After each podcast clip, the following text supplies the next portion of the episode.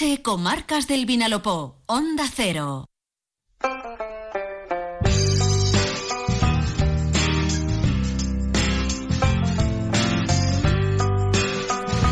La una y diez minutos, ahora que ya sabemos que vamos a seguir disfrutando de días primaverales, pues eh, recibimos en el estudio a David Reche. Llega desde Librería Litruc a este rincón literario en el que nos relajamos y pasamos un rato la más de agradable cada lunes. David, bienvenido, buenas tardes. Hola Mete, buenos días antes de comer, ¿qué tal? Bueno, que hoy tenemos una sección con un poco de todo, porque tenemos un invitado muy especial que además tiene mucho que ver con la última edición del concurso de microrelatos, porque hoy toca final.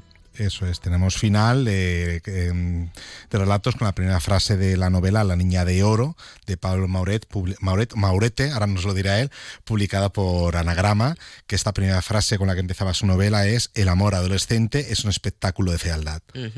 Bueno, ha habido en total 23 relatos de 13 participantes.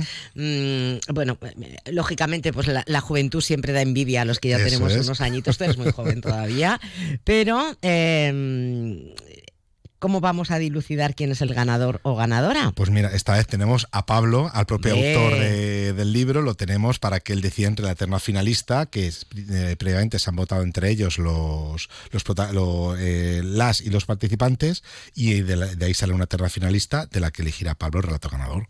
Pues vamos a saludar a uno de los eh, autores de moda ahora mismo de las letras iberoamericanas, así que Pablo Maurete, no, no sabemos muy bien, dinos cómo se pronuncia tu apellido Bienvenido, buenas tardes. Hola, Pablo.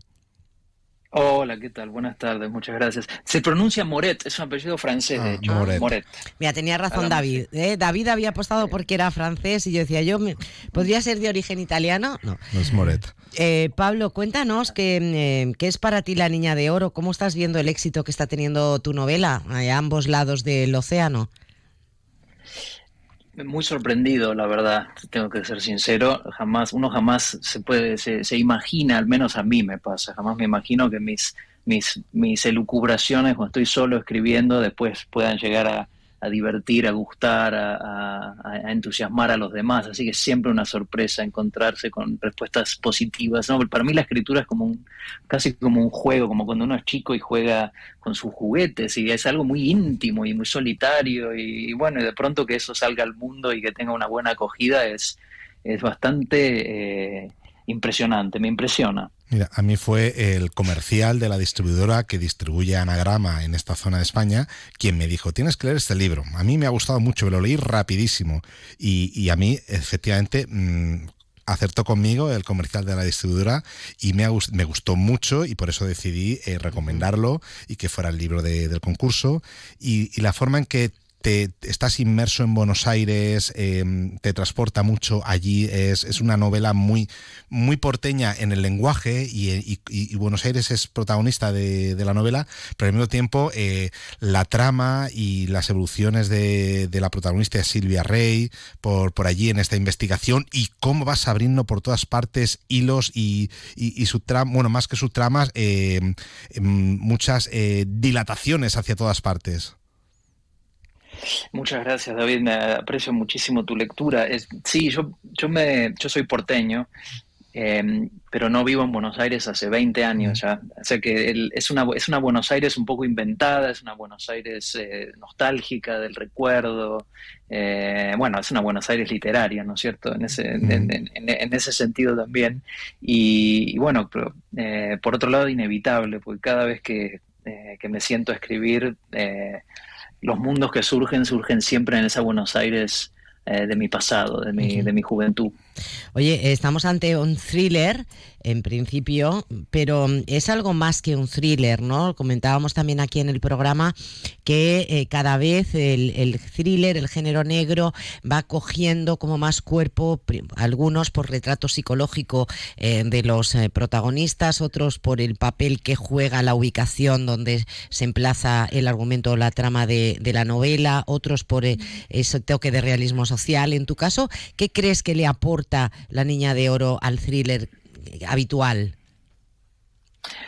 Bueno, yo creo que el, thriller es un, es un género muy, muy rico. Creo que es el gran género de, los últimos 200 años de la literatura. Está también, obviamente, la ciencia ficción, pero es, un poco más de nicho la ciencia ficción, me parece. El thriller, eh, eh, digamos, invita a entrar a cualquier lector potencialmente, a una lectores que por ahí quizás un poco por esnovismo eh, lo consideran eh, un género menor, no sé, porque tiene que ver con crímenes, es morboso, o por la misma idea de género, ¿no? que está un poco denostada en nuestros tiempos, la idea de que, de que uno escriba dentro de un género. A mí, yo soy, eh, he leído muchos thrillers, obviamente, policiales, y siempre, y cuando, cuando me senté a escribir este, lo que quería evitar eran las cosas que a mí me molestaban, de ciertos gestos o ciertos, sí, actos reflejo que a veces tiene el thriller, como por ejemplo el, jugar a las escondidas con el lector, ocultar cosas a propósito para después sorprender, todo ese tipo de juegos que a mí me aburren básicamente, tengo que decir, quise, traté de evitarlos, entonces traté de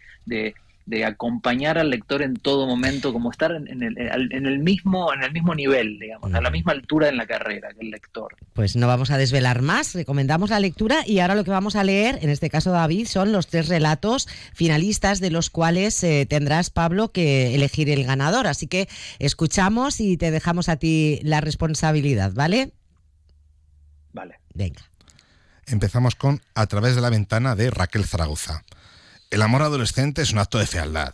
Los chavales de hoy en día no tienen ni respeto ni vergüenza. ¡Qué asco! Manolo, déjalos, que son jóvenes, dijo Rosa con, voz condescendiente. Ese chico tiene más manos que brazos. ¿Y qué manera de comerse la boca? Cuatro minutos de apnea, se van a ahogar. Me da hasta fatiga verlos, manifestó nervioso. Manolo, que te va a dar algo. Rosa, llama a la policía. No exageres. Llama, que han roto la última farola que quedaba en la calle. Coño, ya no puedo ver nada. Se quejó exhausto. Manolo, suelta los primáticos y ponte el oxígeno. ¡Ya! Venga, pues este es el primer relato de Raquel Zaragoza. Vamos ahora con Contagio de Américo Fojo. El amor adolescente es un espectáculo de fealdad. Verlos caminar, las manos transpiradas, aferradas entre sí, como buscando un apoyo firme a una realidad que ellos creen conocer. La marcha oscilante, lenta, deteniéndose cada tanto, mirándose estúpidamente a los ojos con un amor que no necesita palabras para expresarse Espantosa exhibición de inmadurez. Se besan en la calle, desvergonzados. Oye, para un poco, que la envidia no es buena y quizá deberíamos imitarlos. Ven, toma mi mano y salgamos a caminar. Tal vez con suerte nos contagiemos. Y el tercer relato, experiencia de Silvia Espina. El amor adolescente es un espectáculo de fealdad. Así piensa el maduro profesor de geología y química de uno de los colegios más importantes de la ciudad, mi esposo. Como no comparto su opinión, ya que a mí me gratifica y enternece ver a dos chicos enamorados exhibiendo ese amor a los cuatro vientos, este tema es motivo de constantes discusiones. Mi sexto sentido y mi experiencia no tardaron en descubrir que el muy cabrón se está viendo con una de sus alumnas. Bueno, pues ahora la responsabilidad es tuya, Pablo. Qué responsabilidad. Me gustan mucho los tres. Muy difícil, muy difícil. Y creo que los tres captaron muy bien esa idea que, em, que es algo que decía Dalí, que dijo Dalí al menos una vez, que dijo, lo peor de la juventud de hoy en día es que yo no formo parte de ella. Claro. Eh, pero tengo que eh, eh, tristemente hay que elegir uno de tres y voy a elegir a través de la ventana el primero, que me pareció muy divertido, muy ágil y muy literario a la vez. Pues mira, teníamos eh, dos de tres opciones de que fuera un argentino quien se vea el premio, porque Américo y Silvia son de Argentina, aunque viven aquí en Alicante, y se le ha llevado Raquel Zaragoza. Bueno, pues bueno, al, menos, no me, van a acusar de, ah. eh, favorecer a Argentina. Eso es. Oye, que muchísimas gracias, eh, Pablo Mauret por eh, haber compartido este ratito con los oyentes de Onda Cero Elche. Muchísima suerte y éxito con este libro, La Niña de Oro, y todos los que están por venir. Encantados de conocerte. Gracias. Muchísimas gracias. Hasta luego. Un abrazo, Pablo. Enhorabuena. Enhorabuena también a Raquel Zaragoza y muy rápidamente una, un reto para la próxima edición. Mira, pues el último libro recomendado la semana pasada fue Tres Enigmas para la Organización de Eduardo Mendoza y empieza con una frase muy abierta. Barcelona, primavera del año 2022. Y tenemos de plazo hasta el jueves de la semana que viene, 29 de febrero, a las 8 para enviar los relatos que no tengan más de 100 palabras al correo david.alitruc.es. Y recordar que este viernes tenemos velada gastronómico-literaria con un formato distinto, con dos autores, Juan Torres eh, y, Juan José Antonio Corrales. Y José Antonio Corrales. Así que perfecto, una buena cita y los que estén interesados que acudan a Librería Litruc a hacer su reserva. No hay tiempo para más. Muchísimas gracias, David. Y a ustedes les dejamos con las noticias, las del deporte y las de carácter general. Sigan disfrutando de la radio de la tarde en la compañía de Onda Cero y hasta mañana.